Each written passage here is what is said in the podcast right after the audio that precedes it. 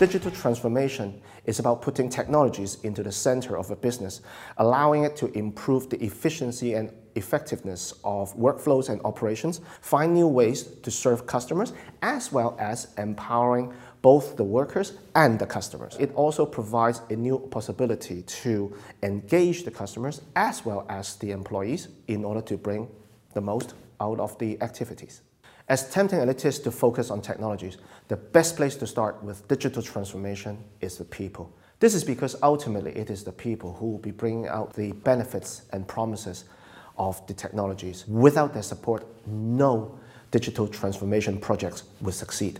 Digital transformation must be a priority for all businesses for two reasons. One, new business model, new way of serving customers, they're popping up everywhere in all sectors. Second, employees, workers, they are becoming more and more choosy, and therefore, for companies to attract the best talent, they must get on with digital transformation. If employees are the most important assets within a business, the best way to speed up digital transformation must be to get their buy-ins. After all, digital transformation is not just about buying the right technologies and putting in the right place. It is far more about getting people to use them to achieve the business goals. Customers have now become the center of all business decisions. The other day, I was running a workshop for one of the largest banks in the world, and their priority was this customer experience, the customer journey. They believe that, rightly so, the best way to do it is to understand the customers and then figure out what to do with the technologies, what to do with the digital transformations in order to support the customers. One of the reasons why we're seeing more and more successful fintech companies is because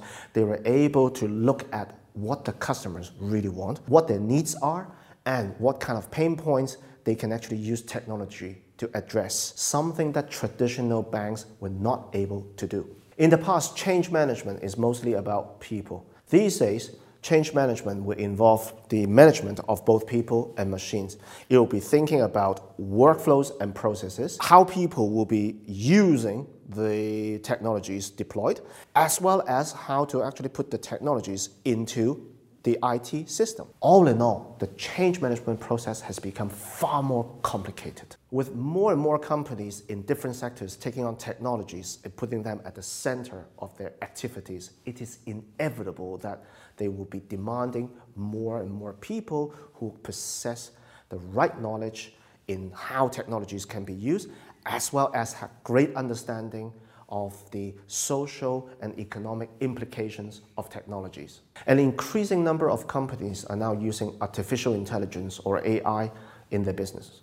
We are now seeing companies mostly using AI for the purpose of cost reduction, yet we can expect them to use AI for the purpose of generating revenue. AI is going to play a central role in all business activities. To be a successful leader in the digital age, there are three main ingredients. One, cognitive and leadership skills. Two, in-depth knowledge into how frontier technologies work, especially in a business setting. And three, the ability to pull the cognitive and leadership skills as well as the knowledge of technologies together in order to create value for your businesses and clients. The digital age will require new sets of skills, including personal communication skills, the ability to empathize, complex problem solving, as well as personal brand cultivation. On the other hand, new competencies such as emotional intelligence, creativity, flexibility, fluency of ideas, they will become very, very important. Let me use financial modeling as an analogy. What is truly important is not the results or the output, but rather the assumptions feeding the model. Same thing for digital transformation. Technologies will achieve the goal every time However, the output will not be the desired one unless the human inputs were correctly done.